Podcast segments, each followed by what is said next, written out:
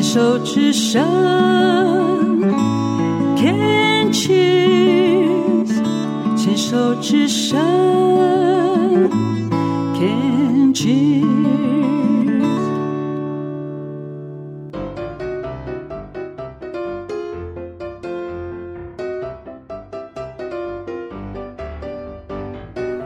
牵手之声，暖暖新世界，我是 Sunny，欢迎继续收听节目第三个单元趣味冷知识。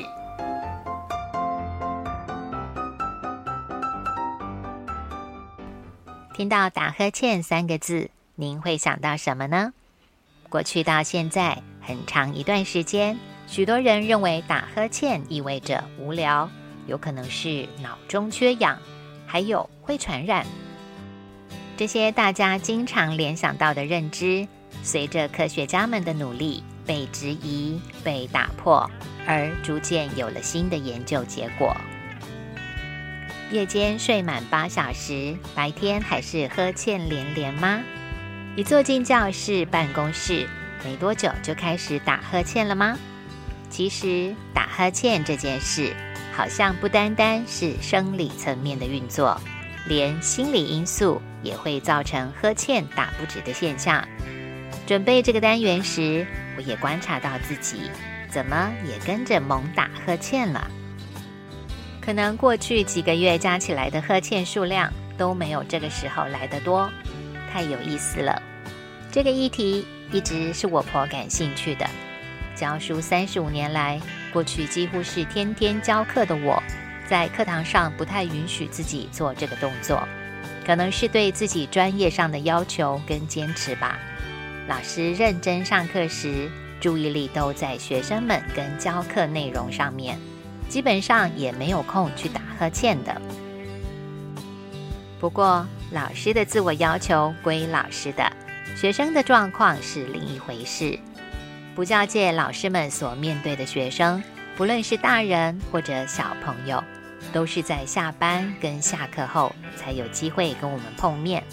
他们经过一整天疲惫的工作跟学习，结束后再来进修，免不了体力负荷比较大，所以看见学生打呵欠也就习以为常了。这可能也是我们常听到多数补教名师都很会讲笑话的原因之一，学生们才不会上着上着。通通睡成一团了。偶尔也会碰到刚进入青春期、需要特别多睡眠时间的孩子，在课堂上呵欠连连，真的撑不住而昏睡过去的。也遇过读私立学校的中学生，每天熬夜到两三点，段考、周考时还可能熬到早上四点、五点，睡个两三个小时就要起床准备上学。整天是上课也打呵欠，下课也打呵欠，看着眼前头昏昏、脑顿顿的学生，我的心疼，根本帮不了这些孩子们什么忙。那如果打呵欠并不是无聊，不是脑中缺氧，那这个生理层面的运作究竟是怎么一回事呢？一些睡眠中心的专业人士认为，人们在某些时间点不能睡觉休息的时候，脑部会释放抵抗睡意的讯息，透过打呵欠、伸懒腰来让自己清醒。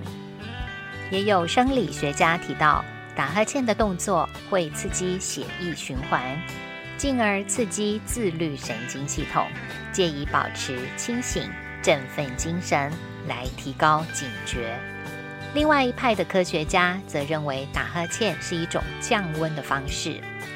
人在清醒时，脑部不停的工作，累积的疲劳会导致大脑的温度上升。我们的大脑就跟机器引擎和电脑一样，过热时需要冷却的机制来降温，维持在特定温度下运作，会让大脑的效率良好。才可以好好发挥所有的功能。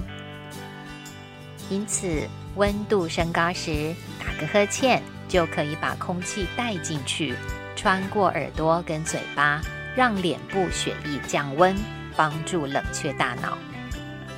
也有研究证明，打呵欠会增加血压跟心脏搏动的功能，伸展脸部肌肉，增加专注力。有趣的是，受孕大概十一周的胎儿就可能会打呵欠了。原来我们人类在出生前老早就已经很会打呵欠，这些是属于生理层面的反应。曾志朗教授曾经以镜像神经元的理论来解释过，做出和对方一样的动作或符合对方期待的行为，会带来认同感，代表我们是同一国的。演化机制借此增加生物的生存能力，逐渐在脑中形成像镜子一样的反射动作，看起来就像有传染力一般。这个理论源自于1990年代初期，意大利帕马大学的研究团队开始发现猴子的镜像神经元。陆陆续续，许多专家发现，像大象、海豚、狗狗、长尾鹦鹉都有这批神经元的存在。当然，人类的镜像神经元发展得更为灵活。这也解释了人类自然而然的模仿力，以及对于音乐、舞蹈、体育这些领域的回应力。所以，请放心，这个呵欠的传染性，并不是像 COVID 这些病毒一样所具备的威力，而是由所谓的镜像神经元所引起的一种行为反应。英国里兹大学在进行同理心测验时。安排工作人员在受试者面前猛打呵欠，后来发现，在同理心测试中得到最高分的人们，同时就是打了最多传染性呵欠的人。有位心理学家说得很生动，他说：“呵欠最容易被传染的人，就是那种看到别人摔倒时也跟着喊‘哎呦’的人。下次别人打呵欠，你也跟着打的时候。”或许你不是累了，不是无聊了，你只是在展现你的同理心而已。换句话说，这所谓的传染力其实是感染力。许多的动物都会打呵欠，包括鸟类和鱼类。不过，并不是所有动物打哈欠的理由都相同。多数动物用打呵欠当作警告、威吓的信号。狒狒、猴子都会如此。天竺鼠生气、紧张或者要宣示主权优势的时候，也会利用打呵欠来展露牙齿。但是有的时候，它们的呵欠只是累了，想好好睡个觉，或者表示它是非常放松的。企鹅打呵欠是它们惯常的求偶仪式。那蛇呢？蛇也会打呵欠的。它是为了饱餐一顿之后，重新将它分开的下颚回归正位。而鱼在含氧程度低或者是热度高的水中，也会频繁地打呵欠。擅长觉察人类沟通行为的狗狗和少数的猫咪，有时也是会跟着它们的主人一起打呵欠的。有没有经验过？有时候打呵欠打得太大、打得太用力时，我们的眼睛会跟着流眼泪呢？因为打哈欠时，嘴巴张大，下巴肌肉展开，附近肌肉收缩，造成了口腔跟鼻腔的压力变大。这鼻腔的压力增高，暂时性的阻挡了鼻泪管排泄泪水的工作，泪水流不下去。堆积在眼睛里的泪水越来越多，自然而然就只能夺眶而出了。根据研究观察，打一次的呵欠时间大约是六秒钟。